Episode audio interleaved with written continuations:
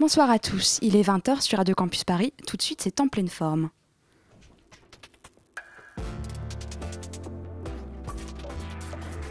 Bon cadeau à moi, c'est une toile que j'ai peint pour vous. Nous voilà débarrassés du superflu, on va pouvoir aborder l'essentiel. En pleine forme, l'émission contemporaine des arts sur Radio Campus Paris. En pleine forme.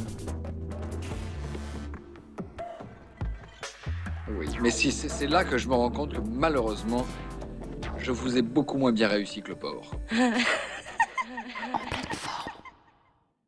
Aujourd'hui, en pleine forme, nous allons tâcher d'être bêtes, ou du moins de parler de bêtes.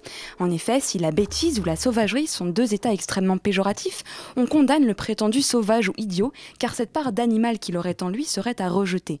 Et alors même que, depuis des siècles, la dialectique nature-culture ne cesse de s'ancrer avec toujours plus de force, les animaux dans la culture sont toujours plus domestiqués. Dans l'agriculture, l'industrie textile ou alimentaire, en animal de compagnie, les animaux font pleinement partie de la culture occidentale, où ils ne sont pourtant guère autre chose que des instruments, des moyens en vue d'une fin propre au confort de l'homme, et par homme entendant ici l'homme occidental, blanc de préférence. Pourtant, dans l'histoire de l'art, la représentation de l'animal apporte d'autres réflexions. Dans le bœuf écorché de Rembrandt ou la raide Chardin, c'est la boucherie qui nous saute aux yeux l'esthétique morbide du corps bestial. Il faut attendre le XXe siècle pour que soit explorée l'immense diversité des interactions entre homme et animal, les différentes implications de ce rapport. L'animal est tour à tour sujet, motif et parfois support de l'art. Pensons aux interactions directes entre artistes et bêtes dans l'œuvre Interview with a Cat de Marcel Brouter, sous le plus violent I Like American, American Likes Me, où Joseph Beuys était enfermé avec un coyote dans une galerie. Pensons aussi aux sculptures arachnides inquiétantes de Louise Bourgeois ou aux sculptures félines plus réjouissantes d'Alain Séchasse. Pensons même à l'animal devenu support de l'œuvre, notamment dans Les cochons tatoués de Wim Delvoye. Mais alors qu'est-ce que cela implique de représenter l'animal dans la création artistique? L'artiste, d'un point de vue éthique, peut-il disposer librement de l'animal comme de tout autre support? Et comment, dans notre société post-moderne, postmoderne et à l'aune des nouvelles technologies, est-il encore possible d'abolir les dialectiques pour construire un nouveau rapport à l'animal et à la nature? C'est de tout cela et bien plus encore dont on va pouvoir discuter aujourd'hui, puisque j'ai le plaisir de recevoir aujourd'hui tout d'abord Lionel Sabaté. Lionel Sabaté, vous êtes artiste plasticien et nous aurons tout à l'heure l'occasion de discuter plus en détail de votre travail. On vous connaît notamment pour avoir travaillé avec des matériaux récupérés, comme de la poussière, des peaux mortes ou des miettes de bois, et vous avez récemment exposé à Mayenne. Bonsoir. Oui, c'est ça, bonsoir. Et sur notre plateau également Julien Verrac. Julien Verrac, vous êtes docteur en esthétique, enseignant-chercheur, critique et commissaire d'exposition, et vous êtes spécialiste justement de cette question de l'animalité. Bonsoir. Bonsoir, oui. Et enfin Marion Zilio, que vous connaissez déjà bien, En pleine forme. Bonsoir Marion. Bonsoir. Marion, tu es également critique, commissaire, et tu avais fait le commissariat avec Julien Verrag de l'exposition Cannibalisme-Animalisme qui avait lieu à l'automne. On aura l'occasion d'en reparler tout à l'heure. Et tout au long de cet entretien, je serai accompagnée par Florian Guettet, que nous entendrons euh, tout à l'heure aussi les chroniques de Florence et Jeanne. Bonsoir. Bonsoir. Et tout, à, tout de suite, bah, je laisse la parole à Florence. En pleine forme. En pleine forme. Alors Florence, aujourd'hui c'est toi qui nous parles des expositions euh, du moment. Alors comment s'annonce le printemps au niveau des expositions? Alors le printemps est placé sous le signe de la monographie. Je ne sais pas si vous avez remarqué, il y en a énormément. Et il faut plutôt s'en réjouir parce que c'est vraiment des belles expositions qui sont présentées dans les différents musées et les centres d'art contemporain de la ville. Alors je vous ai concocté un petit florilège euh, de différentes expositions, de l'art moderne à l'art contemporain, pour balayer un peu... euh, tout, euh, tout ce qui est réjouissant en ce moment sur Paris. Alors on commence par le musée d'art moderne de la ville de Paris. C'est ça, donc comme d'habitude, des- de très belles expositions. D'abord, il faudrait courir, il faut courir, redécouvrir Albert Marquet. Alors Albert Marquet, on le croise en général au détour d'une expo sur les impressionnistes avec une vue des bords de la Seine ou un paysage. Et euh, le MAM, là, présente une rétrospective de son œuvre qui montre justement la diversité de ce qu'il a pu faire, de ses premiers tableaux fauvistes, euh, plein de couleurs, à ses déclinaisons de vues de Notre-Dame à la manière d'un Monet. Euh, on peut aussi y voir des superbes vues de ses voyages à Naples, à Oran. Et finalement, ce qui l'intéresse, c'est vraiment retranscrire une atmosphère dans la pleine lignée des impressionnistes. On peut se demander pourquoi il a été autant mis à l'écart par rapport à Monet ou d'autres. Euh, la deuxième exposition, elle s'appelle L'intensité d'un regard et elle se consacre à la production de Paula Modersohn Baker, qui est une jeune fille bourgeoise allemande qui s'est mariée très tôt donc à Otto Modersohn, pardon, qui est un artiste un peu plus connu de l'expressionnisme allemand. Donc elle, elle est morte très jeune, malheureusement à 31 ans, mais elle a eu le temps de produire des tableaux vraiment très beaux dans la lignée de l'expressionnisme viennois, Kokoschka, Schiele, mais également l'expressionnisme allemand. Elle a fait beaucoup de portraits euh, avec des thèmes euh, pas très novateurs, mais des façons de, de traiter ces thèmes euh, assez étonnants. Par exemple, elle se peint en autoportrait enceinte, alors qu'elle ne l'est pas encore, mais elle veut le devenir. Et c'est des tableaux vraiment très marquants. Donc deux expos à voir jusqu'au 21 août au Musée d'Art moderne de la ville de Paris. Et alors on continue cette promenade par la Fondation Quartier pour l'art contemporain. C'est ça. Alors la fondation présente sa nouvelle, la nouvelle série de photos en couleur autour de la ville de Tokyo de Daido Moriyama. On a toujours euh, cette captation de la vie d'une ville comme la capitale japonaise, euh, qui est un peu la, la spécialité de Daido Moriyama. Et il présente également, de manière inédite, un nouveau diaporama de photos en noir et blanc pour la fondation. Et ça, c'est jusqu'au 5 juin. Et pour finir, tu nous emmènes au en Val-de-Marne. Voilà, alors dans le Val-de-Marne, c'est forcément le Macval. Et euh, une nouvelle exposition vient d'ouvrir de Pierre Ardouvin. Et je suis hyper contente, donc j'attends de voir ce que ça va donner. Ça s'appelle Tout est affaire de décor. Et euh, il va euh, apparemment re, euh, réorganiser le parcours des collections permanentes. Donc Pierre Ardouvin, on se rappelle d'une installation qu'il avait fait aussi au Macval, qui était un ancien manège pour un peu une fête foraine abandonnée. On se rappelle aussi que pour Nuit Blanche, il avait fait Purple Rain dans une cour d'un hôtel. Et euh, donc il pleuvait dans une ambiance un peu euh, violette.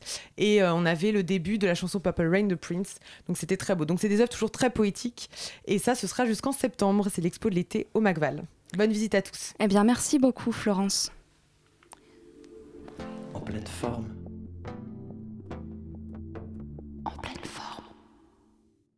Alors, on va désormais pouvoir commencer euh, cet entretien donc, sur le sujet qui nous intéresse aujourd'hui. C'est donc l'animalité. Alors, une première question pour vous, peut-être, Lionel Sabaté. Sur votre travail, on connaît notamment de vous une œuvre qui s'appelle La Meute, où des loups sont paradoxalement faits de moutons de poussière. Comment est-ce que vous vous êtes saisi de cette question-là de l'animal? Comment est-ce que vous y êtes arrivé? En fait, ça s'est imposé, la figure de l'animal est, euh, est apparue tout de suite dès que j'ai commencé à travailler euh, avec de la poussière. D'abord, en fait, c'est le matériau qui m'a attiré. Donc, c'était un petit mouton de poussière que je. C'était en 99, j'étais en première année aux Beaux-Arts et j'ai vu un petit mouton de poussière là, qui se déplaçait dans mon appartement avec l'effet du vent. Et j'ai eu envie de faire quelque chose avec. Et la première chose qui m'est venue, c'est le, le loup, en fait. Parce que je pense qu'il y avait un, une sorte de jeu de mots, en fait, le mouton, euh, Oui. le loup. Et puis aussi, en fait, je me suis rendu compte après que ça tombait juste sur, le, sur cette idée de peut-être de sauvagerie, de choses incontrôlées qui est- que peut évoquer euh, la figure du loup? Pour vous, c'est ça, c'est la question du sauvage qui, dont il faut se saisir? Alors, ça peut être la question du sauvage, ça peut être la question de la liberté, ça peut être la question aussi du, de la communauté dans le cadre du loup, enfin de la manière d'être ensemble. Moi, ce qui me fascine chez les loups aussi, c'est leur, euh, bah, c'est leur, la cohésion d'une meute, quoi. C'est la manière dont, euh, en fait, ils sont très liés les uns aux autres. Et, et au sein de cette manière d'être liés, ils sont, euh, ils sont libres aussi.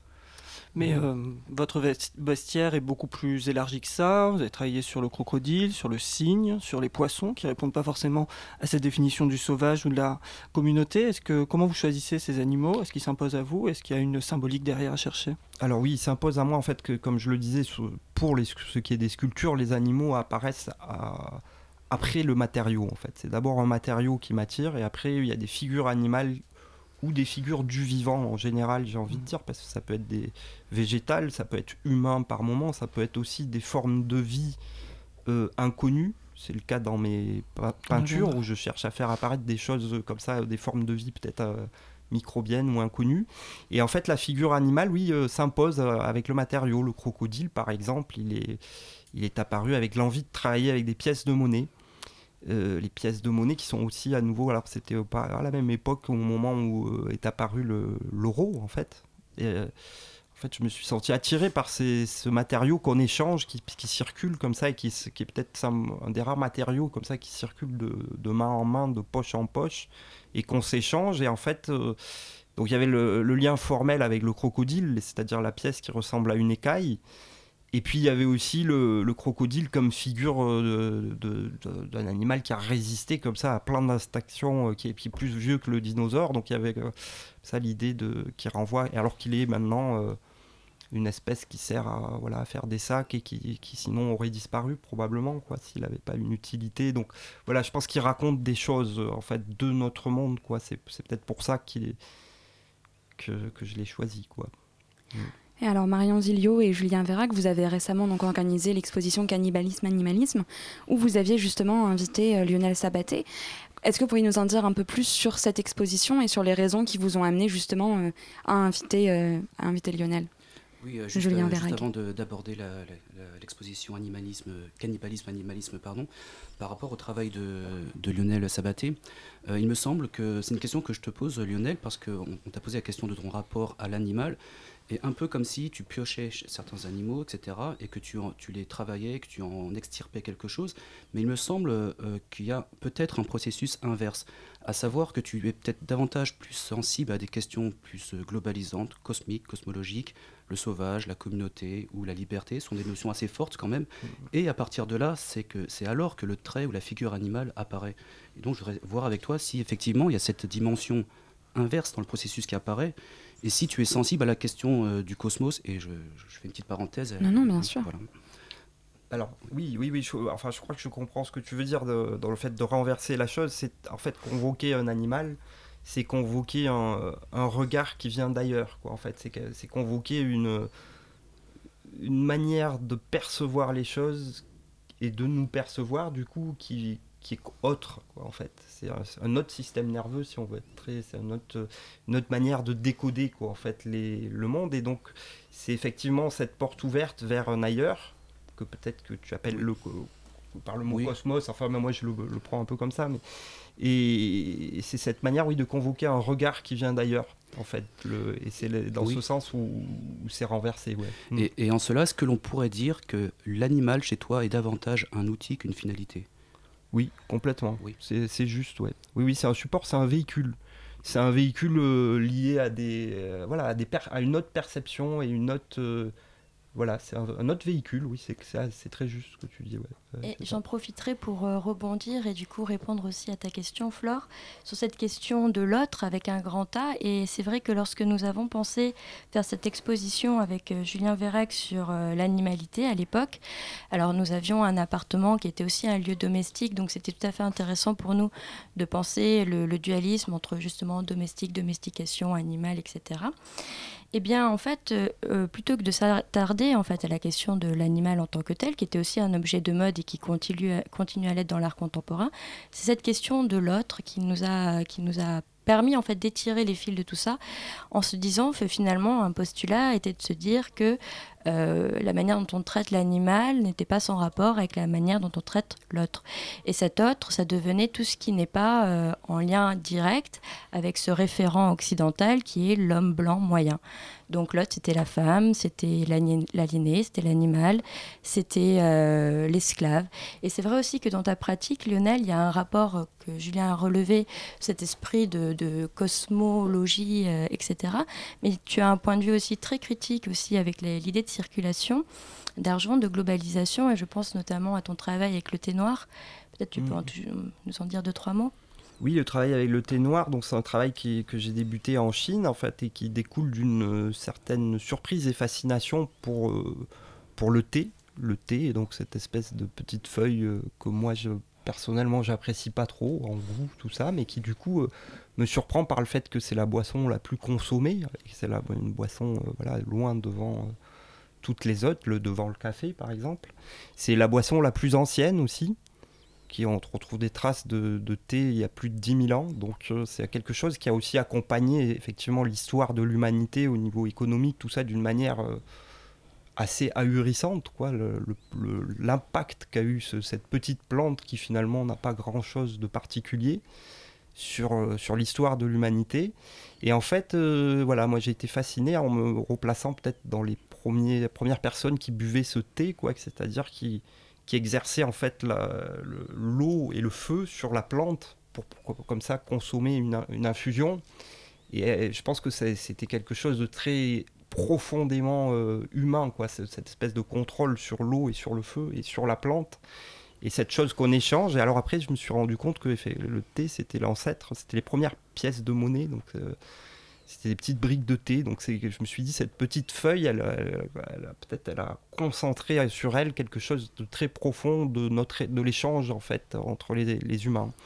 Et du coup, là, la figure animale qui s'est imposée, moi, c'est une figure, euh, c'est le bouc. C'est une bête à cornes type art pariétal plutôt occidental et qui est la bête, quoi, en fait, comme on l'entend. Euh, enfin, d'ailleurs, c'est pas pareil en Chine. Le bouc, il est plus la fragilité, mais chez nous, ça serait plus le, en fait, c'est le, bouc, c'est l'animal du rut, quoi, en fait. C'est l'animal qui. Voilà, de la brutalité Du rut, en fait, de la brutalité sexuelle, quoi. C'est vraiment ça, parce que les, euh, les, loups sont plus brutaux, par exemple, sont des meurtriers, quoi, peuvent tuer pour le plaisir, tout ça, alors que les, les boucs, non, les boucs, c'est juste euh, la pulsion sexuelle très jeune. Et nous, on a traduit, c'est le démon chez nous, ça, enfin, c'est en culture occidentale, c'est le bouc alors que c'est une partie de la bestialité. Euh, voilà. Alors là, vous, vous, pointez du doigt quelque chose qui est assez intéressant. Vous dites que le, que le bouc, c'est le rude, c'est quelque chose de la pulsion sexuelle. Est-ce qu'on n'est pas toujours dans une tentation de, d'anthropomorphiser les animaux en disant Ah bah le crocodile, c'est euh, telle sensation? Comment est-ce qu'on peut penser le rapport à l'animal dans ce que tu disais, Marion, de, de d'un rapport à l'autre et d'essayer de repenser le rapport à l'autre? Comment est-ce qu'on peut penser ça et juste pour compléter ta question, c'est vrai que en vous entendant tous les trois, cette question de l'animalité, dans son rapport à l'autre, dans son rapport au monde en général, aux sources communes, une sorte d'archéologie de, tout le monde, euh, il y a euh, peut-être l'idée d'une plasticité assez euh, complète ou totale. Est-ce que finalement la figure de l'animalité, on peut l'étendre au végétalisme, au minéralisme, et comme ça construire une sorte de tout indifférencié? Oui, je vais essayer de, de, de, répondre à ta question, Florian, mais de manière peut-être un peu plus détournée. Euh, ce qui me frappe dans, les propos de, Lionel, c'est qu'on on aborde la question de, l'animal, de l'animalité. Il y a aussi d'autres termes qui peuvent intervenir, l'animalisme ou l'animisme euh, éventuellement. Mais Lionel répond par, la, par le T, en fin, en, fin, de compte. Et lorsqu'on regarde le travail euh, de, Lionel, on voit également qu'il travaille avec la poussière, avec les pièces de monnaie, à savoir des objets qui sont inertes parfois végétaux, effectivement, mais pas des objets animaux dans tous les cas. Et la question que je me pose, c'est de savoir si on peut envisager une forme d'animalisme qui, ne porterait pas sur les animaux. Et je pense que c'est la méthodologie que l'on a eue euh, avec notre exposition, à savoir, on n'a pas euh, eu le désir euh, d'exposer des artistes qui tous avaient un rapport avec la figure animale on voulait essayer de déployer quelque chose de plus grand, de plus vaste, de plus englobant. Et c'est pour ça que j'évoquais la, notion de, cosmos ou de cosmologie. D'ailleurs, on peut peut-être évoquer quelques pièces que vous avez présentées, parce que déjà, la pièce de Lionel n'était pas directement, enfin, une de, de celles. Il y en avait plusieurs. Oui, il y avait plusieurs, mais il y en a une qui n'était pas vraiment euh, spécifiquement sur l'animal. Je me rappelle aussi de dessins de femmes à barbe. Euh, c'est à toutes ces œuvres-là que tu, tu de penses la toile de Jouy également. La toile de Jouy. Euh, une vidéo d'une artiste qui s'appelle Agi Dirtystein qui fait, est proche des milieux sadomasochistes et euh, du STRAS, qui est le syndicat des travailleurs du, sexe. En fait, c'est vrai que lorsque euh, on a pensé cette exposition, on a voulu tirer les fils de l'animalité, et à ce moment-là, il y avait eu une tribune de Paul Preciado dans Libération qui disait le féminisme n'est pas un humanisme, mais un animalisme en gros, finalement, ce, que, défendait ce papier et ce pourquoi on l'a euh, réquisitionné, si on peut dire, c'était de dire que l'humanisme avait été une manière d'élever les hommes, de les couper de leur nature sauvage et finalement de les domestiquer par euh, eh bien, tout ce qui tout ce qu'on pouvait euh, caractériser comme quelque chose de l'ordre moral, scolaire, éducatif, etc.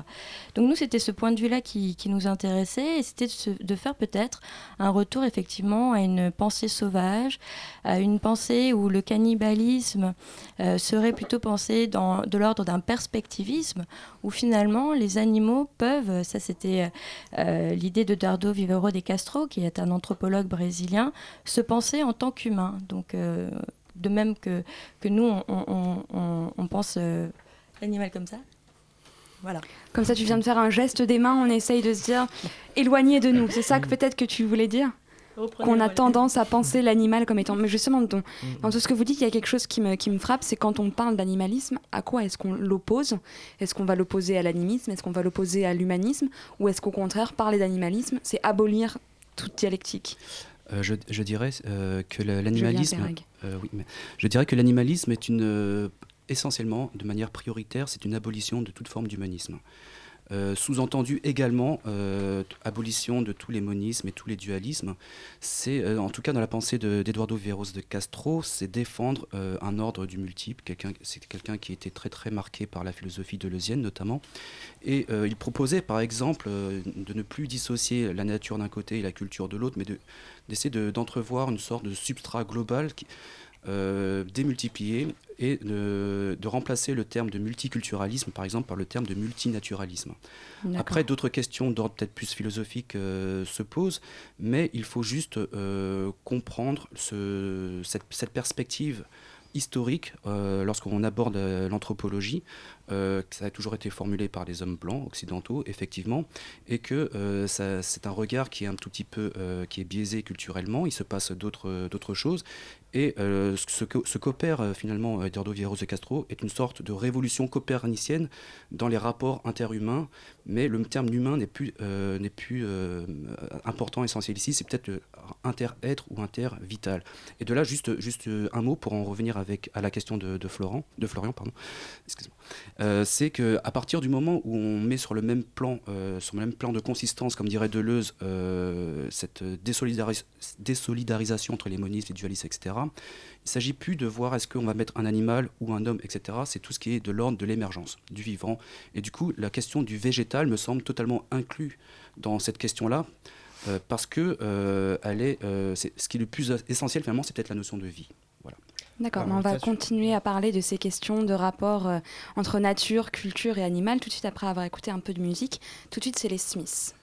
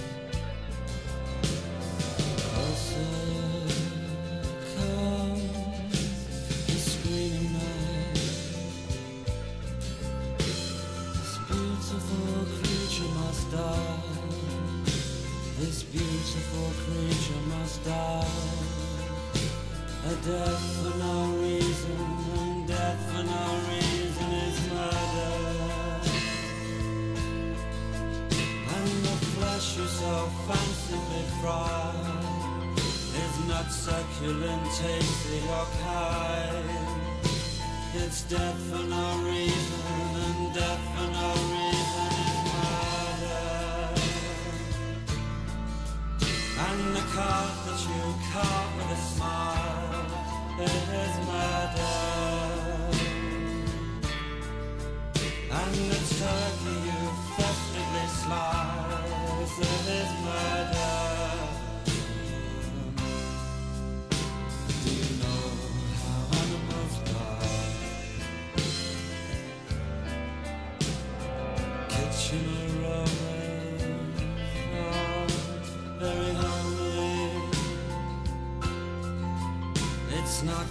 comforting, cheery, or kind.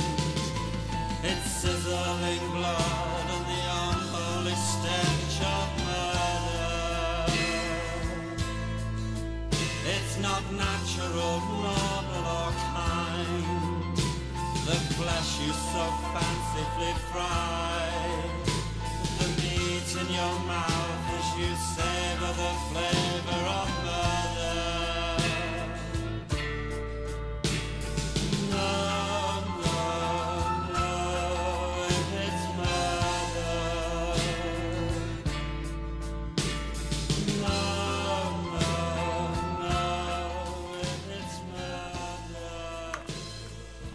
Et c'était les Smiths Meat is Murder. En pleine forme. Vous êtes toujours sur Radio Campus Paris dans En pleine forme en compagnie de Marion Zilio, Lionel Sabaté et Julien Vérac pour parler de l'animalité. Alors avant cette, cette pause musicale, on discutait de cette question dans l'animalité d'une forme de dialectique nature-culture et on se posait cette question-là, est-ce que penser l'animalité, c'est pas déjà penser du point de vue de l'homme. Est-ce que penser l'animal, c'est pas déjà penser en tant qu'homme et penser autrement? Et donc, je vous repose un peu la question à tous. Comment est-ce qu'on peut penser l'animal sans se penser en, tant qu'homme et sans penser une sorte de frontière indépassable entre, ce- qui constituerait le, biologique humain et le biologique animal ou végétal? Euh, je, dirais que je pense que c'est tout l'enjeu du problème de penser en étant, euh, en se dissociant de soi. Et c'est euh, un enjeu si, euh, si grand, si, si important qu'il accompagne toute l'histoire de la philosophie, je pense. C'est la fameuse question de l'arbre qui tombe dans la forêt, est-ce qu'on l'entend ou non également. Et il y a un ouvrage qui est, qui est assez intéressant par rapport à cette question. C'est un ouvrage écrit par Pierre Montebello, qui est, qui est philosophe, qui a enseigné à Toulouse et qui a écrit un ouvrage au titre, alors qui s'appelle Métaphysique cosmomorphe et qui euh, s'appuie euh, pas mal sur euh, Badiou notamment, sur Meyasu, pour envisager la question du nombre. La question du nombre qui serait une manière objective de penser les choses indépendamment, par exemple, du regard humain. Et c'est une manière de répondre à la question est-ce qu'on peut effectivement penser comme un, non pas penser comme un animal, mais penser les choses et en essayant d'être, d'avoir ce petit décalage, de se faire de ce petit pas de côté avec la réalité concrète ou prétendument objective des choses. Alors nous, c'est vrai que pour euh, quand on a conçu encore une fois cette exposition, euh, il était hors de question de, proposer une énième exposition qui repenserait les rapports homme-animal. Euh, c'est pour ça aussi que dans les choix d'artistes que nous avons faits, il y a, comme on l'a un petit peu évoqué, donc euh, des artistes, euh, par exemple, je pense à Valérie Vaubourg, qui, euh, qui proposait une toile de Jouy. Et comme on l'a dit, ce- cette exposition euh, avait lieu dans un appartement. Et un appartement qui était euh, placé boulevard Haussmann, euh, qui était très classieux, très bourgeois, avec une moquette bleue, des murs en, en velours. Il avait une fonction particulière, Et je qui crois, avait également une fonction particulière, donc c'était un lieu domestique, qui faisait aussi office de cabinet médical. Euh, donc il y avait cette, euh, cette double, double identité du lieu et une identité qu'on a pensée en plusieurs phases. Déjà, il y avait plusieurs salles. Il y avait ce fameux hall d'entrée. Et le hall d'entrée, au 19e siècle, c'est le- l'endroit où le bourgeois, cette figure émergente, en fait, de, on va dire, vainqueur de la révolution euh, industrielle, se met en place et veut asseoir sa supériorité et son identité. Et ce qu'il apparaissait, c'était que le lieu et l'identité du bourgeois s'auto-domestiquaient l'un l'autre. Donc la de Jouy de Valérie Vaubourg, qui reprenait en fait tout un, tout un tas de motifs euh, assez euh, bah, représentatifs d'un ethos bourgeois, donc scène champêtre, etc. Lorsqu'on s'approchait et qu'on regardait plus attentivement euh, le, le bout de tapisserie, eh bien on se rendait compte que c'était des scènes de conflit qu'elle était allée récupérer dans des archives. Donc il y avait scènes de conflit de mai 68, de suffragettes, donc avec différentes euh, chronologies, pas forcément euh, toutes sur le même credo donc.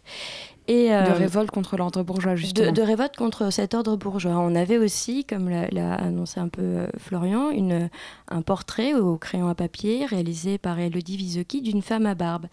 Et en fait, c'était tous ces attributs-là euh, liés donc euh, à, on va dire, ce- cette figure du bourgeois, encore une fois, je, reviens dessus, qui était donc cette figure vainqueur, cette figure où c'était l'homme blanc euh, moyen qui s'affirmait. Donc qui s'affirmait à travers un décor, qui s'affirmait à travers euh, des portraits, qui s'affirmait à travers une certaine richesse.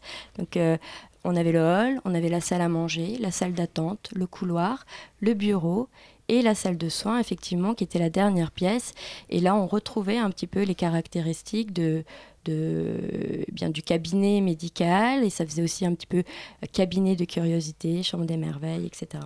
Et donc euh, les, les- vos pièces, Lionel Sabatel, elles étaient justement dans laquelle de toutes ces pièces? Alors il y en avait une dans l'entrée là qui était euh, végétale, là, justement plutôt végétale Mm. en fait, qui était une pièce qui peut être euh, comme beaucoup de, de celles que je fais, qui est entre le végétal et, et l'humain et l'animal, puisque c'est- c'était euh, des rameaux de chêne, qui, non, des rameaux d'olivier qui sont morts euh, il y a 60 ans, à l'hiver 54 là, et que j'ai refleuri avec des peaux mortes euh, humaines de pied, en fait, des peaux que j'ai récupérées chez les podologues.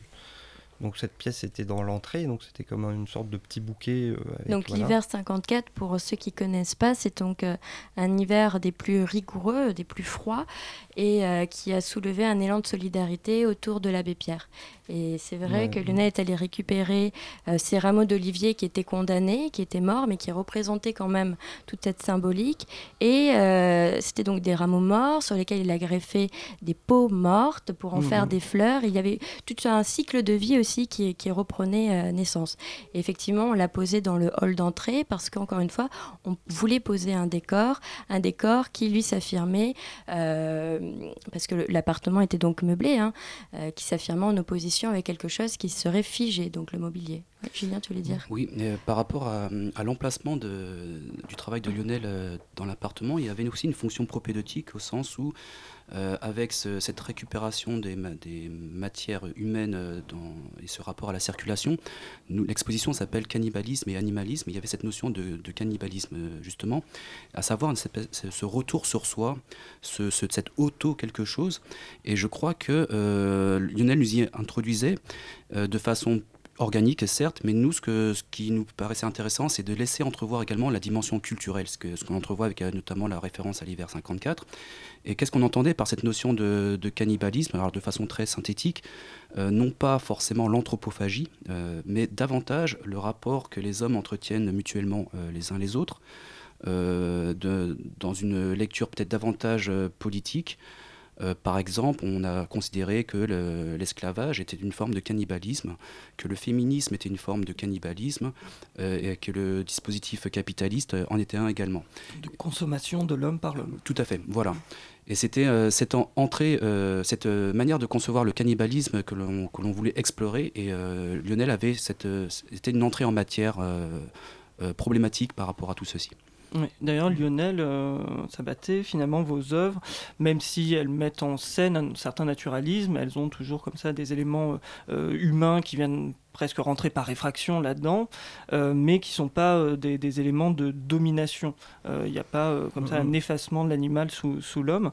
Euh, moi, je m'interrogeais beaucoup sur ce terme d'échafaudage que vous utilisez souvent dans vos titres, en me demandant si ce n'était pas aussi euh, une manière de- de- d'exprimer, donc parler d'échafaudage d'une éclosion, d'un tableau, d'une caresse, d'un printemps sur- ou, de- ou sur le Ressac, Euh, donc d'un- d'une sorte de, de- de- de construction de la nature, finalement, par l'homme, euh, avec ce, ce symbole architectural. Comment, euh, pourquoi, pourquoi ce choix d'échafaudage et est-ce que ça vient aussi d'une bah, construction d'une représentation de l'animal? Oui, peut-être. Alors, le, le choix de l'écha- l'échafaudage, pour moi, c'est quelque chose que, que j'aime beaucoup parce qu'on peut échafauder, par exemple, une théorie ou que ça, Mm. ça a quelque chose comme ça de cérébral et à la fois, c'est quelque chose aussi de, de physique et concret. C'est la construction qui sert à construire, en fait. Les- la, la construction éphémère qui est Mm. un outil qui sert à construire. Donc, je trouvais ça très, très beau, quoi, comme mot, l'échafaudage.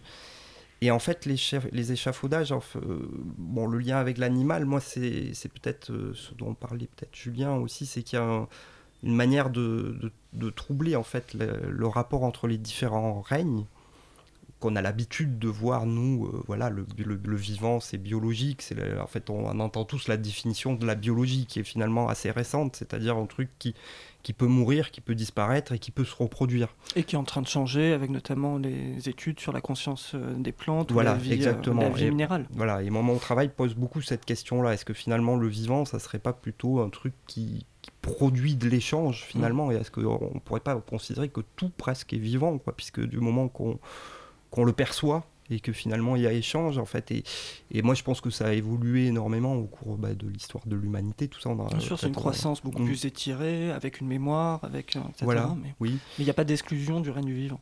Voilà, ouais, ouais. Et puis, euh, du coup, le- ces pièces, donc, qui sont, euh, voilà, avec des, des pots de pied qui deviennent des fleurs 60 ans après, quoi. Je pense qu'elles parlent aussi de ça, puis elles parlent aussi du, de ces éléments, quoi. La peau de pied qui devient une pétale, donc, euh, comme ça, il y a un- une vibration, enfin, c'est cette chose qui devient à la fois attirante et repoussante, quoi, et qui, du coup, dialogue, quoi, comme euh, quelque chose de vivant. Enfin, moi, c'est dans ma manière de l'utiliser, Mm. c'est comme ça que je le, c'est ça qui m'a, qui m'a, qui me touche, quoi, en fait. Et par rapport à cette question des, des cycles de vie, c'est aussi quelque chose qu'on a voulu penser sur euh, différents formats. Mais par exemple, lorsque nous étions dans la salle à manger, donc une salle euh, qui a toute une, euh, toute une symbolique, encore une fois, dans l'univers bourgeois, qui était donc le lieu d'accueil euh, tenu par la femme, on a présenté beaucoup d'œuvres, donc salle où on mange, hein, donc il y a aussi cette idée de, cannibalisme qu'on voulait penser sur différentes facettes. On, a fait une salle où il y avait beaucoup d'œuvres de femmes qui reprenaient ce qu'on pourrait qualifier d'archétype féminin, donc avec de, de la couture, du tissage, des choses très délicates, fragiles, des, euh, je pense à, à aussi des, des crânes euh, réalisés donc d'animaux et le, choix des, des crânes des animaux n'était pas innocent. Donc il y avait le chien qui avait un rapport aussi de domestication, mais on pouvait aussi beaucoup parler de femmes, de chiennes sauvages. Il y avait euh, le singe, bon pour tout ce qu'on peut imaginer, et puis il y avait également le mouton. Et le mouton est un animal très intéressant pour beaucoup de raisons, donc que ce soit du- d'un point de vue religieux, dans Très différents- capitaliste.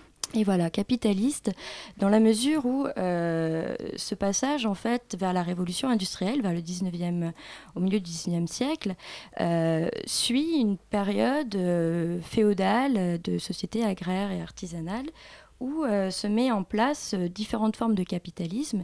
Et la première euh, industrie comprise comme un, système vraiment industriel, c'est l'industrie textile, l'industrie du lainage, parce que c'est une industrie qui, lorsqu'on la fait se déplacer autour du monde, n'est pas soumise aux intempéries, au, au périssement de nourriture, de denrées, etc. Et donc, le- la laine étant de plus en plus demandée, eh bien, il fallait euh, avoir de plus en plus de moutons. Et ces moutons, il fallait les parquer, les mettre euh, sous enclos. Et donc, se met en place aussi tout un, principe de propriété privée. C'est ce qu'on a appelé les enclosures. Donc, le mouton a aussi, d'une manière euh, détournée par tout, ce que je viens de raconter comme histoire, participé au triomphe du capitalisme, de la propriété privée et a surtout mis à mal les coopératives de paysans, euh, a créé une exode rurale et a mis euh, les femmes, encore une fois, sur la touche parce que, eh bien, elles n'étaient pas très euh, efficaces pour de la main-d'œuvre, elles étaient toujours susceptibles de, de donner naissance à de nouvelles bouches qu'il faudrait nourrir et donc on- il y a toute la période aussi de la chasse aux sorcières. Et donc c'était une des thématiques, nous aussi, qui nous a intéressés, et tout un tas de liens avec la Terre, la cosmos, etc., qui, qui devaient être pensés. Mais donc justement, dans cette idée que le capitalisme aurait engendré euh, le parquage des animaux, est-ce qu'il n'y a pas dans, votre travail et votre réflexion à tous une volonté justement d'inciter à une forme de révolte ou à une volonté déjà de dépasser ces clivages-là, mais aussi de- de- d'amener à, une, à une nouvelle manière de penser la société dans son ensemble C'est-à-dire, est-ce que, pense- est-ce que repenser le rapport nature-culture, c'est pas aussi lutter contre le capitalisme, lutter contre euh, l'industrie agroalimentaire, etc., etc. Bien sûr. bah, Enfin, Nous, c'était évidemment comme ça qu'on le voyait, donc avec euh, euh, nos ambitions, nos désirs, on a, voulu mettre ça en place. Et puis, il se trouve que c'était donc un cabinet médical. Et d'une certaine manière, nous, ce qui nous aurait plu, et ce, qui, ce, ce comment on enfin, une des méthodologies, encore une fois, de la visite qu'on a pensé, c'était les gens venaient et puis euh, visitaient les pièces, avaient la possibilité de s'asseoir dans les canapés, de discuter. Et c'est vrai que les gens sont restés très longtemps. Euh, jusqu'à ce moment où, arrivant dans la salle de, de soins, il y avait comme une espèce de cure. Et on était tous ces- sur ces discours de, de curating, de- etc. On a fait une émission à, ce Oui. propos-là. Et donc, en fait, nous, voilà, on avait aussi envie, euh, comme si le visiteur a visité un lieu et puis se retrouver soigné. Bon, c'était un peu euh, dans la forme comme ça, voilà. Et ben on va continuer de parler de tout ça juste après une petite pause musicale. Tout de suite, c'est Bobby Lapointe, la maman des poissons.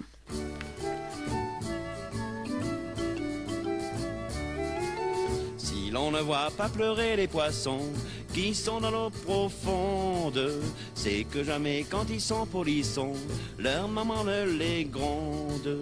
Quand ils s'oublient à faire pipi au lit, ou bien sur leurs chaussettes, ou à cracher comme des papolis, elle reste muette, la maman des poissons.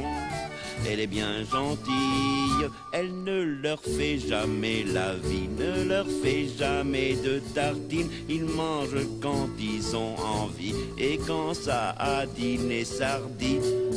La maman des poissons, elle a l'œil tout rond, on ne la voit jamais froncer les sourcils. Ces petits l'aiment bien, elle est bien gentille et moi je l'aime bien avec du citron. La maman des poissons.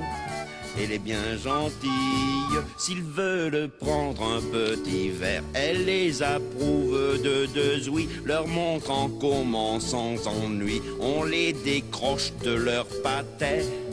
La maman des poissons, elle a l'œil tout rond, on ne la voit jamais froncer les sourcils, ces petits l'aiment bien, elle est bien gentille, et moi je l'aime bien avec du citron. La maman des poissons, elle est bien gentille, s'ils veulent être maquereaux, c'est pas elle qui les empêche de se faire des bleues sur le dos, dans un banc à peinture fraîche. La maman des poissons, elle a l'œil tout rond, on ne la voit jamais froncer les sourcils. Ces petits l'aiment bien, elle est bien gentille, et moi je l'aime bien avec du citron. La maman des poissons.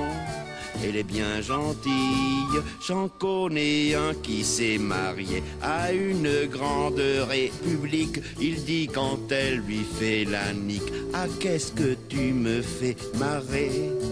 La maman des poissons, elle a l'œil tout rond, on ne la voit jamais froncer les sourcils. Ces petits l'aiment bien, elle est bien gentille, et moi je l'aime bien avec du citron.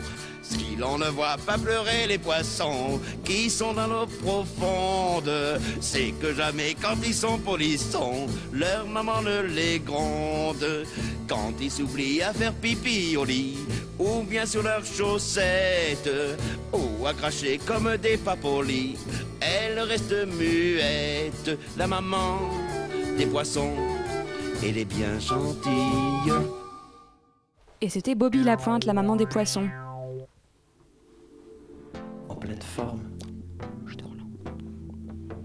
En pleine forme.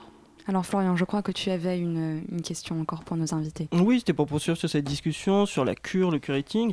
Et euh, je me... enfin, ça m'a de suite fait penser à, la- à une série de Lionel Sabaté qui s'appelle Sombre Réparation qui est sur des, donc, vous peut-être un peu plus expliquer, mais qui est sur euh, des réinventions de papillons, en, gros.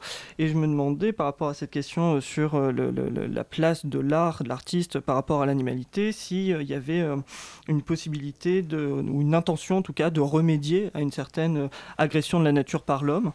Euh, notamment, enfin, je pensais peut-être que c'était aussi motivé par la disparition de certaines espèces de papillons qui sont très comme le papillon monarque, qui est complètement euh, euh, menacé aujourd'hui. Est-ce que vous pensez, puisque on parlait de révolution, etc., et que votre propos n'est pas directement politique, est-ce que c'est aussi une remédiation par l'imaginaire, une réparation symbolique qui s'opère dans vos œuvres? Il y a quelque chose, en tout cas, oui, qui est lié aux soins, au fait de soigner et au fait de porter attention aux choses. Je pense qu'on pourrait dire aussi que la plupart des matériaux que j'utilise sont hors du circuit euh, économique capitaliste, à part les pièces, mais qui sont détournées puisqu'elles deviennent matériaux au lieu d'être. euh, Puis c'est un centime. Oui, c'est le plus petit. C'est Elles ça justement ont cessé d'être produites d'ailleurs, non?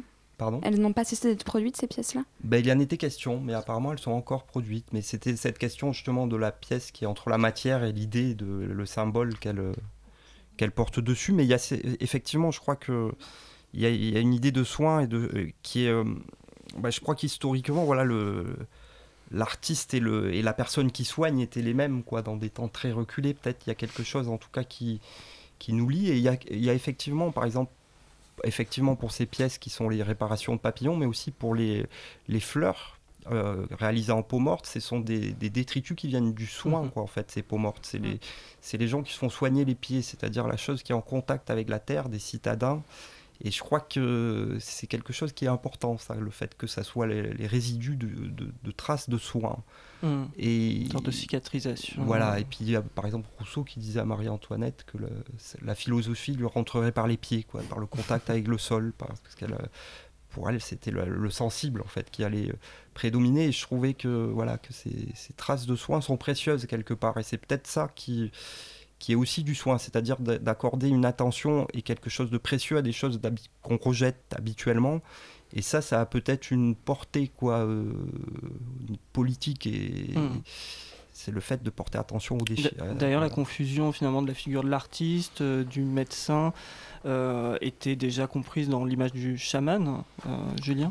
Oui, euh, par rapport à, à la question du, du soin, moi j'entendais un autre terme, j'entendais le mot conjurer. Conjurer, repousser, mettre de côté, et euh, d'une certaine façon guérir, mais en invoquant des, forces mystérieuses.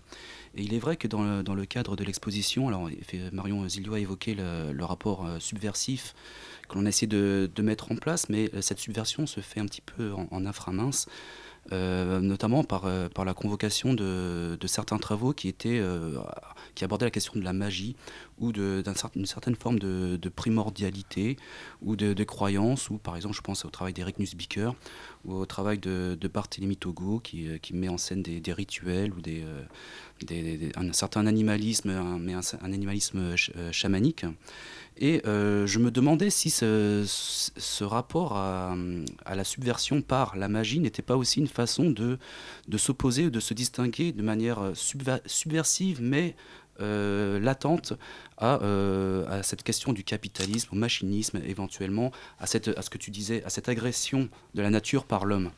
Et je- j'en reviens du- coup à, Lionel. Il y a quelque chose qui, me frappe hein, également par rapport à cette question du soin, par rapport à cette question de peut-être éventuellement de la magie, c'est que tu, évidemment la notion de cycle est centrale dans, euh, ton travail et euh, au regard de l'époque que l'on vit aujourd'hui, on est aussi peut-être face à des constats de, l'ordre de, quelque chose qui ne va pas durer éternellement. On a l'impression qu'on vit une fin de parcours ou qu'il y a des discours qui sont peut-être plus alarmistes que d'autres. Et je me demandais si tu avais un positionnement peut-être entre guillemets écolo ou euh, qui visait euh, à éveiller des consciences et du coup comment tu entendais ce soin par rapport à l'époque d'aujourd'hui peut-être? Alors juste un, un mot, mais euh, ça rejoint peut-être aussi la thématique de la bêtise hein, chez Stigler, c'est-à-dire la possibilité de revenir à un état animal qui ne soit pas l'animalité sauvage vers laquelle on puisse puiser, mais une mécanisation très pulsionnelle, hein, vous en parliez au début aussi, comme si le- le- le- le- les, les automations de, de, de l'animal, de la bête en fait, étaient aussi dangereuses que les automations de la technologie. Mm, mm, mm. Bah, les, notions de cycle, moi je pense que j'ai l'impression qu'à chaque époque on a l'impression d'être dans un cycle charnière en fait et que pour des raisons différentes, moi de, je me souviens enfant c'était la guerre froide, ça allait exploser du jour au lendemain, bon maintenant c'est autre chose. En fait je crois que c'est ce sentiment quoi de, fin proche est quand même assez permanent en fait depuis que et du coup, moi, ces, notions de cycle m'intéressent dans le fait de d'essayer en fait d'être euh, d'aller avec plutôt que d'aller contre et plutôt que d'essayer de, de retenir finalement les, ces cycles qui seraient des choses liées à, à l'évolution, quoi, liées à et du coup, moi, j'essaye d'en produire ou en tout cas de produire l'idée de de cycle dans mon Oui. travail avec souvent cette espèce de vibrato entre l'attraction et la répulsion entre le, le truc qui voilà qui et moi je pense je crois beaucoup à ces histoires de vibration en fait Oui. euh, Alors, qui justement- rejoint un peu ce que, ce que- ce dont Oui, et, parlais, et peut-être. il me semble que, dans tes travaux, les, euh, les bêtes que tu construis, finalement, ont peut-être davantage. euh, on, peut, les décrire comme, plutôt comme des créatures. Elles ont quelque chose de mystérieux, que- quelque chose d'assez fantastique, euh, voire d'imaginaire. Et dans, ces propositions-là, je me demandais si tu, euh, tu, n'arrivais pas à résoudre la question de, de l'époque contemporaine, de la, du non-cycle éventuel, en proposant une forme de regard magique sur les choses. Je crois que c'est très juste là ce que tu dis, cette manière de d'envisager les choses. En fait, avec notre point de vue, moi je, repensais à ça, j'ai exposé euh, euh, cet été, j'ai exposé au Muséum d'histoire naturelle à La Rochelle et c'est euh, un musée où en fait on a, l'histoire de la science un peu en- à mesure qu'on monte les étages avec des pièces qui datent des débuts de la science où elle était encore très liée. Et puis au dernier étage on a des pièces pratiquement contemporaines mais issues de cultures voilà, qui ont une pensée totalement pensée magique, une vision du monde. Et c'est vrai que cette manière de, de s'inscrire dans une pensée magique, euh, quelque part, met à l'abri de, de certains des travers du, capitalisme. Et de... En fait, c'est une autre façon de considérer la matière, et c'est une autre façon de placer le vivant aussi. Et ça rejoint un peu ce que je disais tout à l'heure, et qui fait que qu'on n'est plus dans les... On est peut-être moins... euh, transformable en mouton, quoi, quand on est, on, on est capable de ce type de gymnastique. Alors justement, Mm. peut-être une, une dernière question pour, euh, pour faire un peu l'aboutissement de, ce, de cet entretien. On a beaucoup parlé de la manière dont l'animalisme pouvait résoudre euh, un peu l'aliénation par le capitalisme et au postmodernisme, aux manières dont il fallait plus penser l'animal, mais finalement le vivant dans son ensemble. Il y a cette, cette citation de Robert Smithson qui m'est venue en tête en préparant l'émission, qui est pourquoi les mouches ne devraient-elles pas avoir d'art? Et finalement, l'art reste quelque chose d'intrinsèquement humain. Quand on pense ce rapport entre homme et animal, l'art reste quand même, lui, très humain. Alors est-ce que la phase ultime de cette réflexion sur l'animalisme, c'est pas justement de se demander quel art peut exister par et pour les animaux? Et donc voilà, comment est-ce qu'on peut dépasser cette, cette dialectique-là par l'art et en même temps? Voilà, c'était un peu ma, Mm, mm, mm. ma dernière question. Ah, c'est une question euh, complexe, mais en même temps. euh, Mais ça demande un dépassement Mm. conjoint, en tout cas de l'animal et de l'homme. Oui, Dépasser oui. dans ce Mm. dépassement-là, est-ce que c'est pas là vrai. que réside euh, l'utopie dont on finalement dans tout ce Mm, dont mm. on a discuté aujourd'hui? J'ai l'impression Mm. qu'il y a quelque chose qui est vraiment de l'ordre d'une utopie, d'une utopie possible, et d'une envie d'un dépassement des dialectiques et des aliénations. Il faut voir que la plupart des questions qui se posent sur ça sont maintenant orientées vers le dépassement de l'homme, le post-humanisme, le post, euh, etc., le post-post-post. Exactement. Et ben sortons du poste et revenons dans le maintenant. Et tout de suite une dernière pause musicale.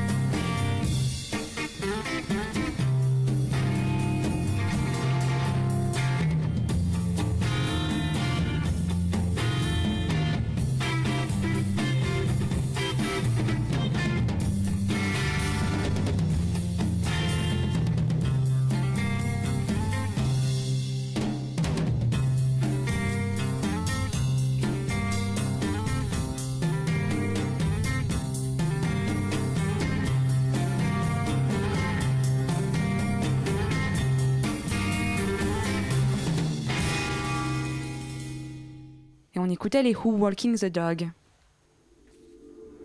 En pleine forme. Alors il nous reste encore quelques minutes avant la fin de cette émission et tout de suite, bah, je, je crois que Jeanne est au, est au bout du fil, Jeanne qui n'est pas sur, euh, sur le plateau avec nous, mais au téléphone. Bonjour Jeanne. Bonjour Flore, tu vas bien Bien et toi? Alors je crois que tu aimerais nous parler d'un événement que tu organises en ce moment à la Galerie du Génie de la Bastille qui s'appelle la Semaine Floue et qui aura lieu du 26 avril au 1er mai. Et donc il y aura pendant cette semaine-là des projections, des performances, des débats, des expositions. Alors ça a l'air un projet fou, est-ce que tu peux nous en dire un peu plus? Eh oui, c'est un projet fou, la Semaine Floue. Nous en sommes à la deuxième édition de ce festival en fait euh, d'art visuel, qui est une semaine de rencontres en effet à la Galerie du Génie de la Bastille, initiée l'an dernier, en partenariat avec l'équipe Art Vidéo Lab. Donc nous sommes trois programmatrices et cette année on présente une semaine de rencontres sur la thématique commune de la transparence. Tous les jours on va explorer un point particulier. On commencera euh, par un atelier discussion le premier jour, le mardi 26 avril, Art, Culture et Société, où en sont les artistes auteurs producteurs. Et seront invités Georges Alvarez et Cécile C à discuter avec euh, tous les artistes qui veulent bien nous rejoindre euh, sur la question de l'engagement citoyen et de la place des artistes dans la société. Vaste question. Et, de- et oui, et notamment faire le point sur l'émergence du groupe Auteurs Debout, qui était euh, donc présenté le 45 mars dernier lors des Nuits debout, place de la République. D'accord. Voilà. Alors ensuite, mercredi, on va circuler pour voir au travers des genres, en explorant le neutre, le féminin et le masculin. Le jeudi, nous serons sur la question des espaces, espaces intérieurs, extérieurs. La question des limites le vendredi 29 avril. Voir au travers du miroir le samedi 30 avril et voir au travers de la lumière le 1er mai. En fait, c'est un parcours chromatique euh, qu'on va explorer sur euh, la thématique de la transparence et participent euh, environ 60 artistes sur une programmation internationale, puisqu'on a des artistes de France et d'Europe, on a des artistes d'Asie, des États-Unis et d'Amérique du Sud et également d'Asie mineure. Voilà. donc 60 on est artistes, presque euh, 60 artistes en, en, en six- en six jours. C'est beaucoup Donc, et donc ils sont tous en plus, je crois, de, de, de médiums et de et de di- d'horizons différents. C'est une volonté pour la semaine floue d'amener cet espace de, de dialogue, euh, de confrontation euh, joyeuse un petit peu de, entre tous ces artistes. Et oui, tout à fait. En fait, on a vraiment envie de faire le lien entre les disciplines artistiques et euh, au sein de la Galerie du Génie, où il y a une programmation d'exposition régulière. Et là, dans tous ces croisements, on a parmi nos invités des plasticiens, des vidéastes, des performeurs, des installateurs, des photographes, également des théoriciens. Nous avons également euh, une astrologue qui est invitée le samedi, une astrologue Tout plein de choses. Lynn Bell. Voilà, exactement. Et chaque jour aura lieu une rencontre avec des artistes invités de la journée pour discuter sur la thématique du jour Et alors, quel est le travail. quel est le site sur lequel nos auditeurs pourront aller voir la programmation? Alors, on peut voir la programmation sur le site du Génie de la Bastille, legéniedelabastille.com. Parfait. Et il y a également la page Event sur la page Facebook, la D'accord. semaine floue. Eh bien donc 2016. allez tous sur cette page Facebook pour la semaine floue qui je rappelle aura lieu du 26 avril au 1er mai. Merci beaucoup Jeanne. Avec plaisir et soyez très bienvenus à nous rejoindre pendant cette folle semaine floue. Nous y serons. Merci Jeanne. Au revoir. Merci, au revoir Flore. Et merci à tous mes invités, Marion Zilio, Julien Verrague et Lionel Sabaté. Merci beaucoup euh, Merci. pour cette discussion sur la question de l'animalité qui était, je crois, passionnante et qui pourrait très bien euh, se poursuivre en de multiples autres émissions sur toutes les questions euh, adjacentes de la morale et de l'éthique. Et merci à Florian et à Florence. Merci Flore. Et donc, je- on, se ren- on se retrouve le mois prochain pour En pleine forme. Et d'ici là, bonne soirée à l'écoute de Radio Campus Paris.